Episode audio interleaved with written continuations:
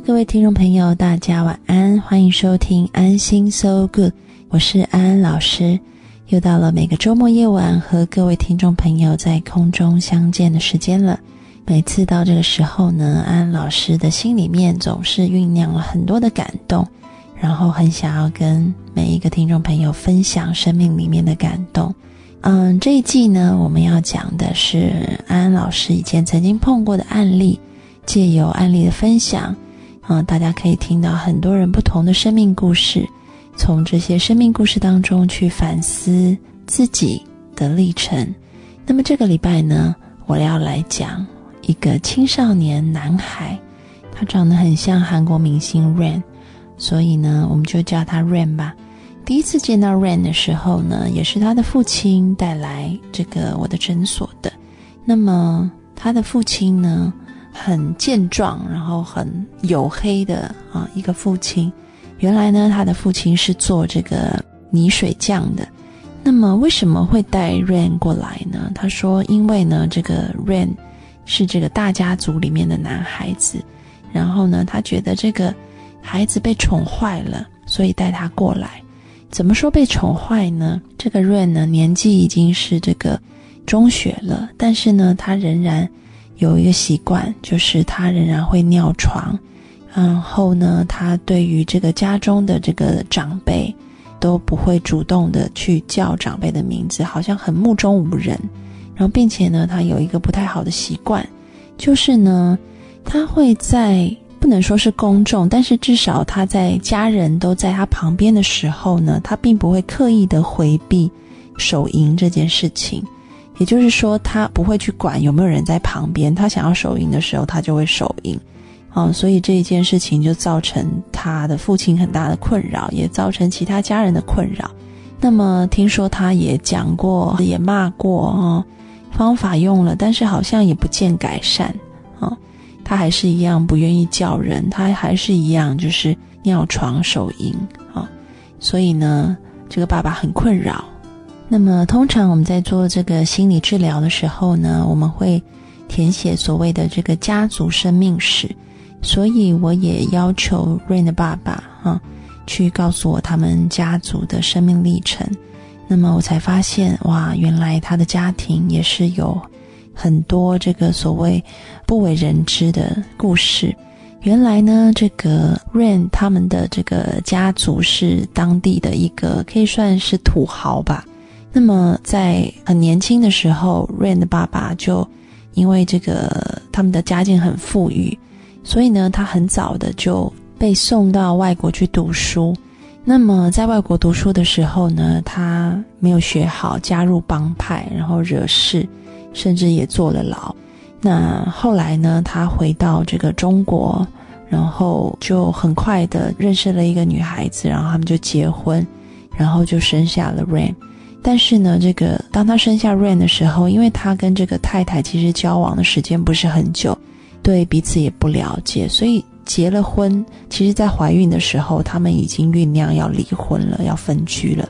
生下 Rain 以后呢，爸爸呢就啊已经跟妈妈离婚了，然后他就到这个去到不同的城市去工作，仍然在中国，但是在不同的城市。那么 Rain 的妈妈呢，生下 Rain 以后呢？就开始有这个出现这个精神的疾病，所以呢，Rain 小时候其实是被奶奶、祖母给带大的，那他几乎没有跟他妈妈有过什么相处。那么后来他的妈妈呢，也在这个精神病院里面啊疗养，所以呢，Rain 其实从小是被祖母带大的。那在他的生命当中，爸爸不在身边，在别的城市工作。那么妈妈也从来没有出现在他的生命里，因为妈妈在生下他以后就被送到精神病院里面去了。那么在这个祖母在抚养他的这个过程当中，是非常非常的宠溺他，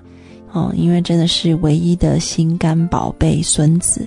所以呢，无论他提什么要求都答应他，而且他从小一直甚至到现在，他都是跟祖母睡在同一张床上面。那么后来呢，他的姑姑还有他的姑丈也搬回去跟祖母一起住，所以呢，好像在家里面也开始有人取代了这个父母的角色来照顾他，就是他的姑姑和姑丈。但是很不幸的，姑姑在前几年也是因为这个精神的问题啊，结果在家里面就是上吊自杀了。那么剩下姑丈啊，还有祖母陪伴他。那么为什么这个爸爸后来又回到了这个 Rain 的身边呢？就是因为爸爸后来在别的城市也一样的娶妻生子，然后呢，他生了两个女儿，然后跟女儿相处的很融洽以后。他好像想起了他以前曾经没有陪伴他成长的一个孩子，就是 Rain，所以他决定搬回 Rain 的身边，然后带着他的太太还有两个女儿一起跟 Rain、跟祖母还有姑丈住在一起。但是呢，他就开始发现，好像这个 Rain，呃，有很多很多的行为问题，那么不知道要透过什么方法来矫正啊，所以才会来找上我。那么我听到这个 Rain 的他们家族的历史以后呢，我就发现说，Rain 的爸爸那一边啊，他们的亲人有过精神疾病啊，像姑姑啊，最后是自杀的。那么他的母亲那一边，他的母亲也是严重到现在还是住在精神病院里面。所以其实 Rain 本身就是有这个精神病的高危险的因子。我们在这个心理学上面说，哈，有两个因素很重要，一个是所谓的先天的遗传因素，啊，如果你这个遗传因素里面带有这些很危险的基因的话，那么后天的环境就更加重要了，因为有可能在你带着这样子危险的基因，那如果遇到后天有一些压力或者有一些环境。然后让这个基因表现出来，然后爆发出来的话，那么你很有可能就会患上精神疾病。所以呢，对于这个 Rain 呢，我觉得一定要好好来处理他后天的环境，因为他先天上已经有这样子比较危险的状况了。所以后天的环境又看到说他的家庭真的是一个不是正常的家庭，所以这个部分一定要被好好的调整。那么这时候呢，那个父母的配合就变得非常的重要。那么我问了 Rain 的爸爸，我说：“说真的，你不是一个很负责的爸爸哈，就是生了 Rain 以后就没有抚养过他，就跑到另外一个城市去生活了。”那么他好像很理直气壮的看着我说：“我的父亲也是这样子的，就是 Rain 的爷爷。原来这个 Rain 的爷爷也是类似的状况，就是在。”这个 Rain 的爸爸很小的时候，也就是抛家弃子，跑到别的城市去了，啊，所以 Rain 的父亲也是母亲一个人抚养长大的，所以呢，他就说，而且是带着一种理直气壮的态度说，其实 Rain 我们给他，就是他的祖母给了他很优渥的生活，而且就是有祖母，然后还有姑姑姑丈陪着，他不觉得他自己有什么太大的不对。那么我说，所以你带 Rain 来最主要的目的是什么呢？他说最主要的目的就是因为，他现在有两个女儿，那，嗯，由于 Rain 他并不避讳手淫，啊，然后他觉得这个女儿可能会遭受到这个一些不良的影响，所以他必须要让 Rain 改变掉他的行为，啊。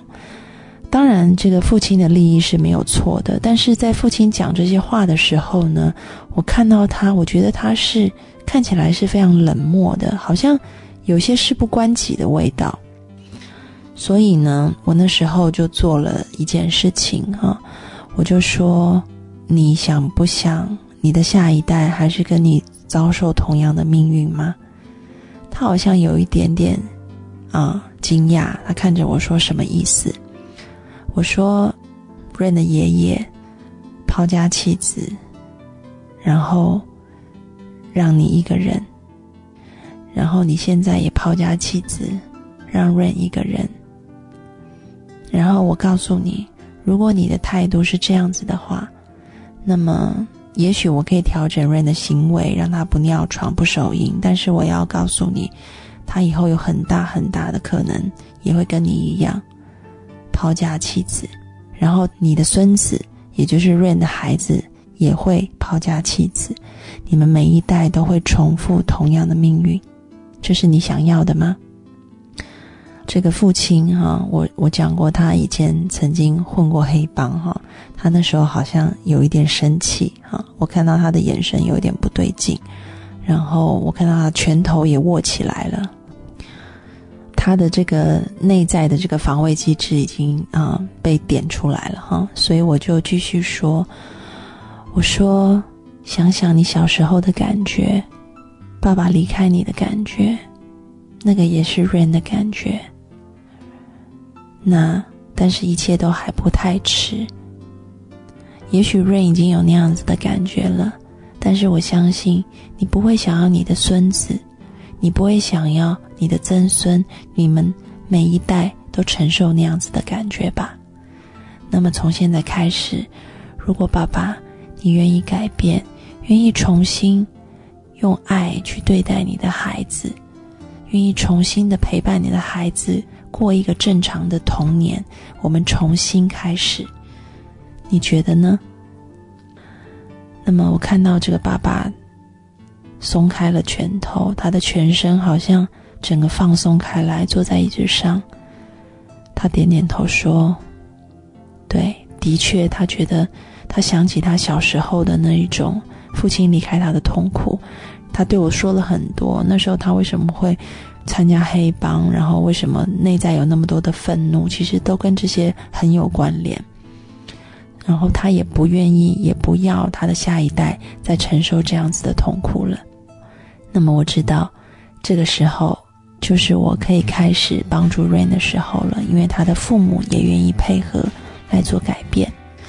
我们先进一首歌，待会继续回来讲 Rain 的故事，听一首五月天的《温柔》。中，今天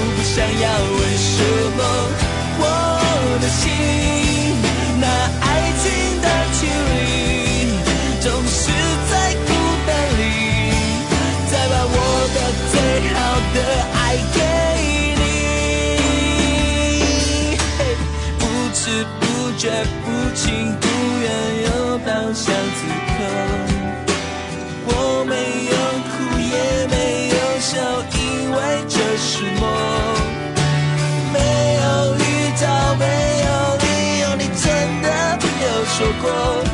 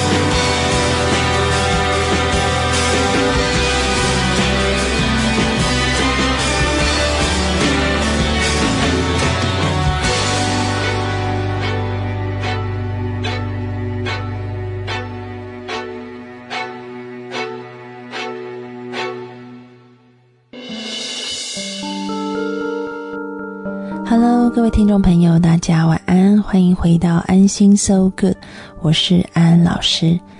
在上一节的节目里面，我们讲到 Rain 的父亲，他开始愿意用爱重新的陪伴 Rain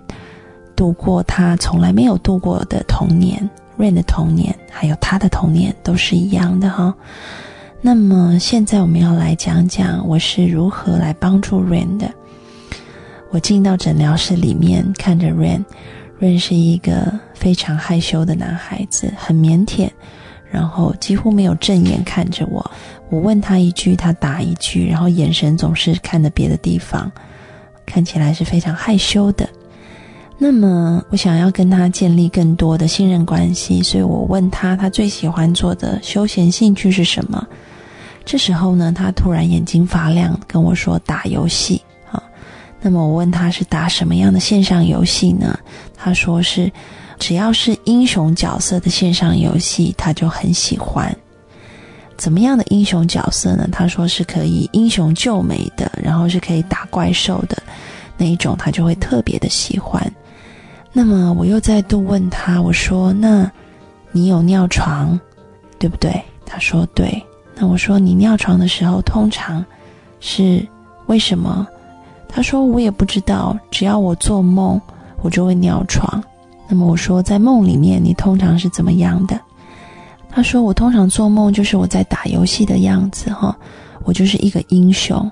然后是很很成功的，我在打怪兽，然后我在救那个漂亮的公主的时候，然后那时候我就通常都会尿床。” OK，那其实听到这边呢，我心里面就大概有一个谱了哈。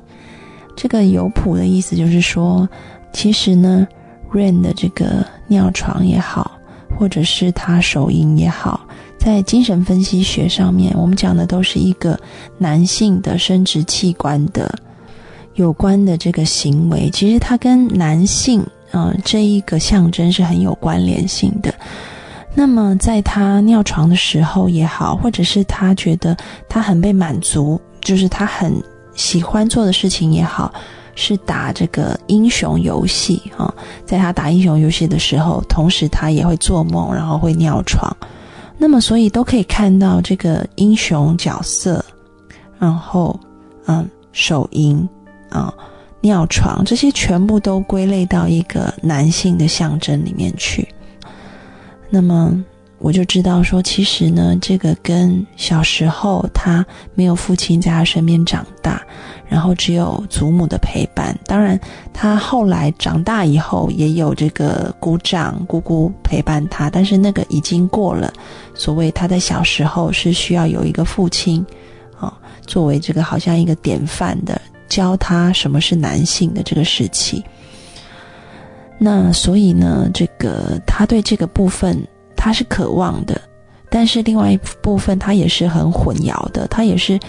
整个内在心里不知道要怎么样来当一个真正的所谓英雄的男性的。所以呢，在这个治疗的过程里面呢，我们就讨论啊，我就问他说：“你觉得一个英雄应该是怎么样的？”然后我们一一的把这个所谓的英雄角色列了出来，英雄应该有哪些的特质啊，然后把它一一的罗列出来啊。譬如说，他说应该要这个对女生很温柔很好啊，但是遇到这个坏人的时候要很强壮，然后要能够保护女生的。那么，当然在这个里面，我们还加入了很多的讨论这个特质哈，譬如说，英雄应该也是要有有礼貌的啊，因为这个部分是我提议的，因为在这个他不愿意去叫他的长辈，就是很目中无人这个部分，我希望放入这个调整。另外呢，我们也说到这个英雄应该是要。啊，就是尊重女性的，所以我告诉他说，这个手淫如果在众人面前，特别是有女性在的时候，手淫其实对女性是不礼貌的，那么这个就达不到一个所谓的英雄本色了哈。所以呢，我们针对他的症状有了很多的所谓英雄角色的讨论。我们把这些特质全部列出来以后呢，我就做了一件事哈，我就带他做了一个比较深层的催眠。在这个催眠里面呢，我告诉他，他本来就是拥有这些英雄特质的人，啊，但是呢，可能一些因素他从来没有看见过，也从来不知道。但是我们现在要发掘他内在的英雄特质。那么，除了这个催眠进入这个潜意识去，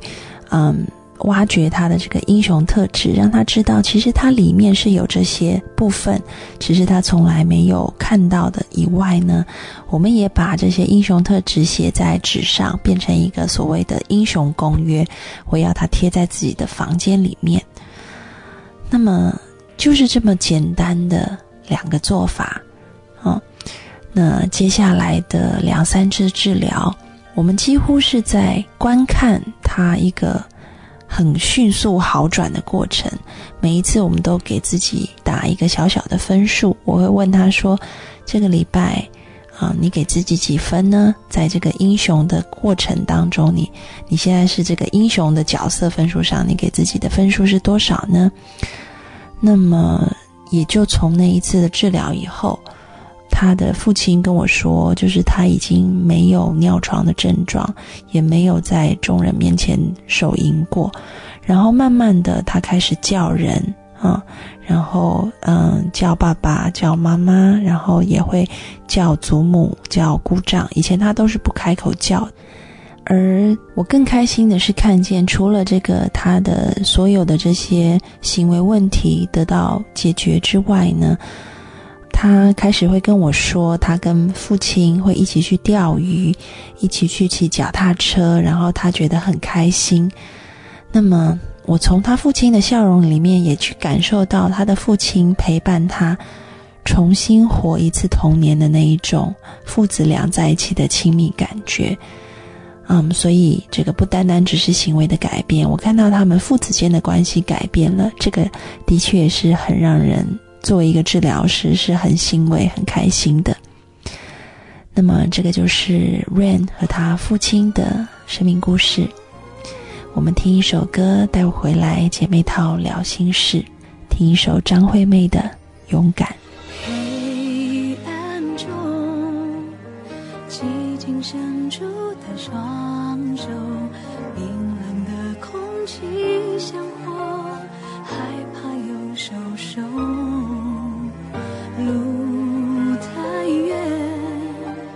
谁的眼神有